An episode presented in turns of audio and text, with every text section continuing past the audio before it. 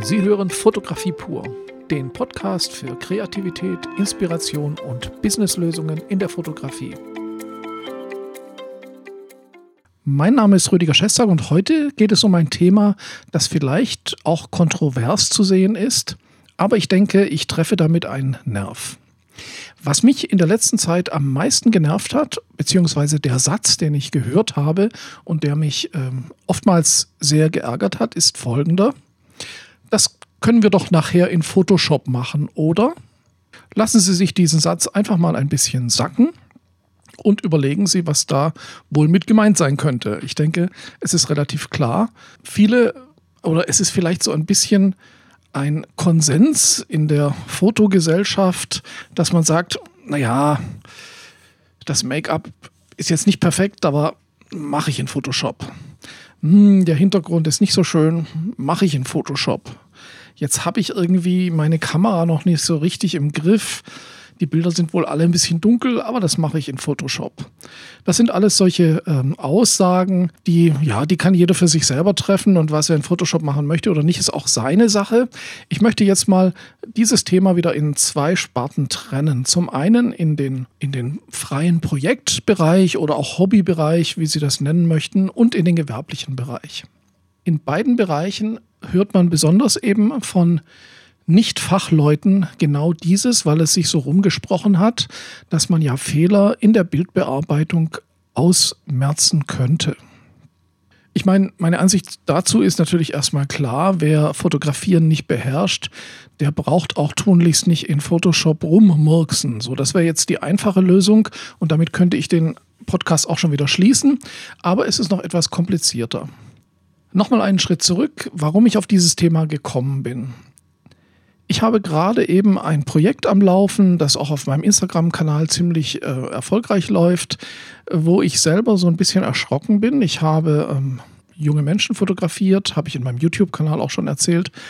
Ähm, und da geht es einfach darum, Menschen ohne Make-up äh, zu fotografieren, aber grafisch mit interessantem Hintergrund und so weiter. Das mache ich dann in Mittelformat und in Analog. Und als ich dann die Bilder am Rechner hatte, äh, war ich völlig verblüfft, weil ich musste gar nichts machen. Ich musste die nichts korrigieren. Also im RAW-Converter, die Helligkeit war sauber gemessen, gut eingestellt, der Hintergrund war sauber ausgeleuchtet, das Licht war perfekt. Äh, ich musste keine Retuschen machen, es gab keine Sensorflecken, es war alles perfekt durchgeführt. Und das ist so befreiend, wenn man ein Projekt abschließt und merkt, wow, ich muss die Bilder praktisch gar nicht bearbeiten. Ich muss sie aussuchen, vielleicht ein bisschen Bildausschnitt machen und ich bin fertig. Ganz genial und eigentlich sollte das der Standard sein. Das heißt, wenn man sauber fotografiert, wenn man das Motiv sauber auswählt, das Licht sauber setzt oder bei Landschafts- oder Stadt- oder Architekturaufnahmen auf das richtige Licht wartet, also alles perfekt plant, dann muss man eigentlich gar nicht mehr viel bearbeiten.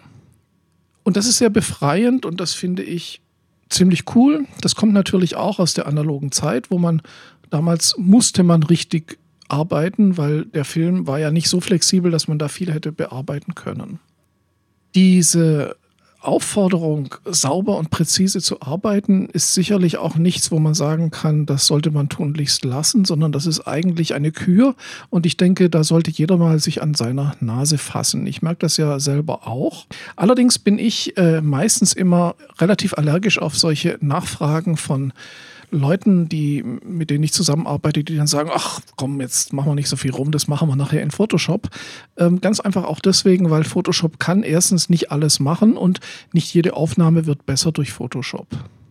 Dieser Nachbearbeitungswahn, meiner Meinung nach, der hat sich auch so ein bisschen verselbstständigt, insofern, dass manche Bilder praktisch nur noch aus Nachbearbeitung bestehen. Das heißt, das sind Bilder, die an sich völlig langweilig oder völlig falsch belichtet sind. Und dann nimmt man eben diese, diese Situation, dass man sagt, äh, ich brauche gar nicht irgendwie cool fotografieren, ich muss mir da gar keine Mühe geben. Ich mache unheimlich coole Filtereffekte. Zum Teil äh, kennt man das ja, ich bin mal wieder bei Instagram, wie in jedem Podcast, bei Instagram auch. Ähm, wenn man langweilige Selfies macht für Instagram, dann hat Instagram für einen wunderbare Filter, die man drüberlegen kann und dann wird es schon cooler. Aber die meisten Leute, und ich glaube, da spreche ich äh, nicht nur für mich, sondern sehen das inzwischen so, dass diese Rumfilterei und diese Filtereffekte einem tierisch auf den Sack gehen, muss ich ganz ehrlich sagen. Und es ist unheimlich erfrischend, wenn man ab und zu mal im Internet Bilder sieht, die einfach so sind, wie sie sind. Menschen, die sind, wie sie sind, Landschaften, die sind, wie sie sind und Bilder, die einfach so wirken, wie sie fotografiert wurden und wo man merkt, da ist einer, der hat genau aufgepasst, wo der Schatten sitzt, wo die Belichtung sitzt, wie der Weißabgleich eingestellt ist oder welchen Film er verwendet. Das geht natürlich genauso. Und das ist richtig klasse. Das geht übrigens einher mit dem ja, Perfektionismuswahn. Inzwischen hat ja auch jeder auf Instagram, der so ein bisschen was auf sich hält, also vor allen Dingen jetzt Influencer oder Models oder eben auch Beauty-Fotografen, haben Photoshop so stark im Griff, dass jede, jede Haut perfekt aussieht, jedes Gesicht sieht aus wie Disney World und alles ist super schön und ähm, Einhörner und Regenbögen. Und man freut sich beinahe schon, wenn man ein Gesicht sieht, das echt ist, wo mal ein Muttermal ist, wo vielleicht auch mal ein Tattoo nicht wegretuschiert wurde, wo vielleicht auch mal ganz bisschen Lachfalten, Augenringe zu sehen sind und plötzlich wird das Ganze authentisch, das Ganze wird wahr und das Ganze wird lebendig. Und das ist, und das behaupte ich jetzt mal, aber ich glaube, da bin ich auch nicht der Einzige, das ist der neue Trend und das ist das, mit dem man Aufmerksamkeit erregen kann. Ich glaube nicht, dass man im Moment noch mit einer extrem HDR bearbeiteten Stadtlandschaft äh, noch so richtig die Leute zum Staunen bringen kann und auch eine Fotomontage, wo äh, mit Levitation, also wo Menschen fliegen können, scheinbar. Ähm, das glaubt ja sowieso keiner und es findet auch keiner mehr cool, weil es inzwischen sogar fast einfacher ist, ein Bild zu bearbeiten, als ein Bild richtig zu fotografieren. Also diese ganze Schönheitswahn und diese Beauty- übertriebene Beauty-Retusche, das ist eigentlich was, was die Leute zum Großteil nicht mehr sehen können. Zumindest geht es mir so und fragen Sie sich selber, geht es Ihnen vielleicht zum Teil auch so. Das heißt natürlich jetzt nicht, dass man gar nichts mehr machen sollte in Photoshop und das ist natürlich auch nicht so gemeint. Ähm, ich muss jetzt vielleicht auch noch mal auf auf das zweite Element eingehen oder auf die zweite Sichtweise, nämlich die der Auftragsarbeiten. Und bei Auftragsarbeiten sehe ich das relativ ähnlich. Also nehmen wir mal an, wir machen Business Porträts, also Porträts von Menschen in einer Firma. Da ist es meiner Meinung nach auch sehr notwendig, dass man sauber arbeitet, dass man vielleicht ein bisschen pudert, dass man die Krawatte richtet, das Hemd richtet. Ich weiß nicht, ob Sie schon mal äh, Krawatten im Photoshop korrigiert haben, weil Sie nicht darauf geachtet haben, dass die Krawatte schief sitzt oder ein Hemd mit Falten retuschiert haben, äh, wenn dann auch noch ein Schatten vom Sakko auf das Hemd fällt. Diese Arbeit tun Sie sich besser nicht an und es ist auch für den Kunden kein Gewinn. Wenn der Kunde sagt, ach, ich mache mir jetzt nicht die Mühe, mich hier ordentlich anzuziehen, das machen Sie ja in Photoshop. Klar, der Kunde, dem gefällt das, dann muss er sich keine Mühe geben. Aber wenn Sie ihm dann sagen, die Photoshop-Stunde kostet genauso viel, also die Bildbearbeitungsarbeitszeit kostet genauso viel wie äh, die Arbeitszeit beim Fotografieren, das heißt, er gewinnt gar nichts dadurch, dass er alles in Photoshop macht, dann fotografieren Sie wieder ordentlich, beleuchten Sie ordentlich, sorgen Sie dafür, dass die Leute gut gepudert sind, dass die Klamotten sitzen und dann haben Sie fast keine Nachbearbeitung und alle sind glücklich, weil es schnell geht. Also auch da, denke ich, ähm, muss man wieder zurückkommen zu dem Thema gut fotografieren, wenig bearbeiten. Natürlich, klar, ganz ohne Bearbeitung geht es nicht und es gibt sogar Momente, wo es gewerblich auch sinnvoll ist zu bearbeiten. Zum Beispiel nur ein Beispiel, wo ich das auch regelmäßig mache.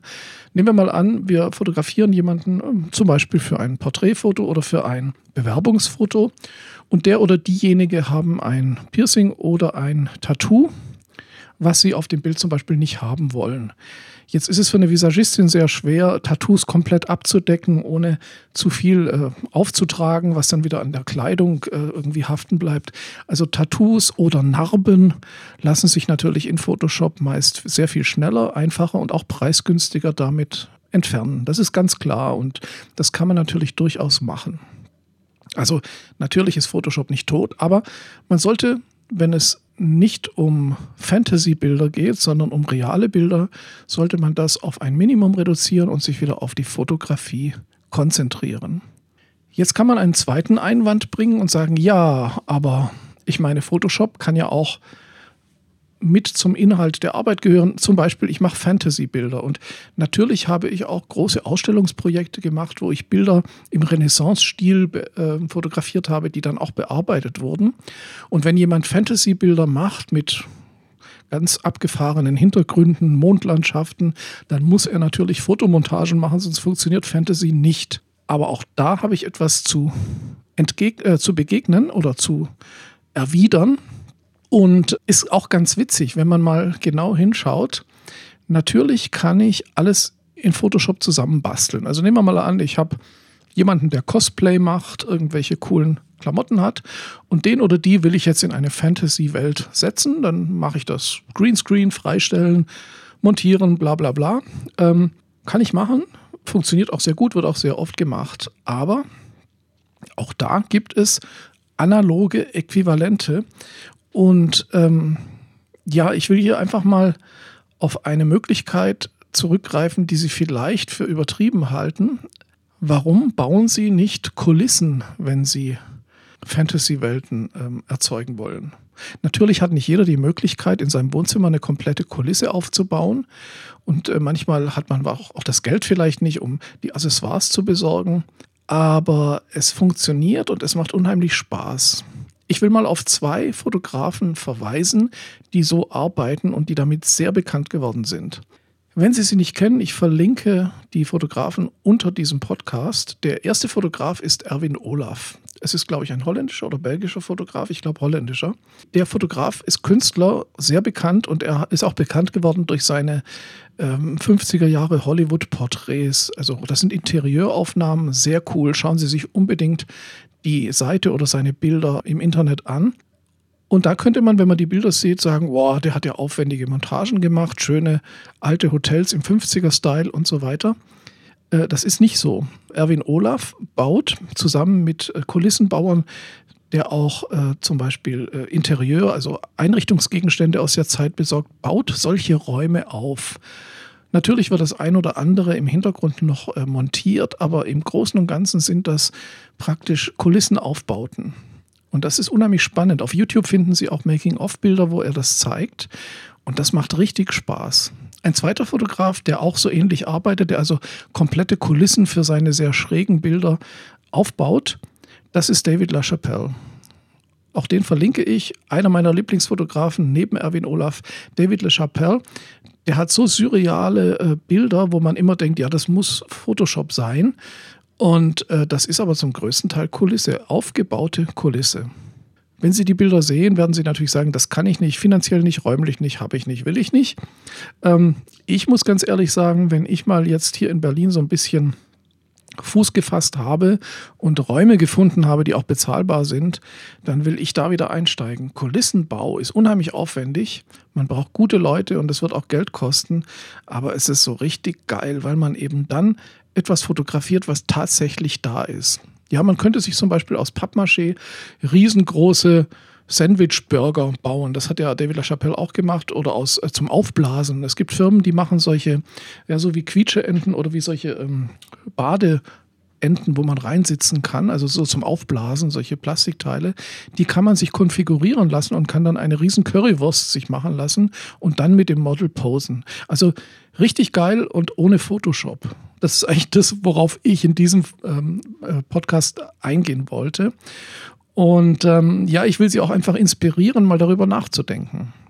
Natürlich benutze ich Photoshop, aber eigentlich verlagert sich bei mir alles mehr in den RAW-Converter, also Capture One, Lightroom, Photoshop RAW Converter und die eigentliche Bildbearbeitung geht immer weiter zurück. Das mag bei dem einen oder anderen anders sein, aber der Trend geht tatsächlich zu mehr Natürlichkeit und zu mehr reduzierter, reiner Fotografie.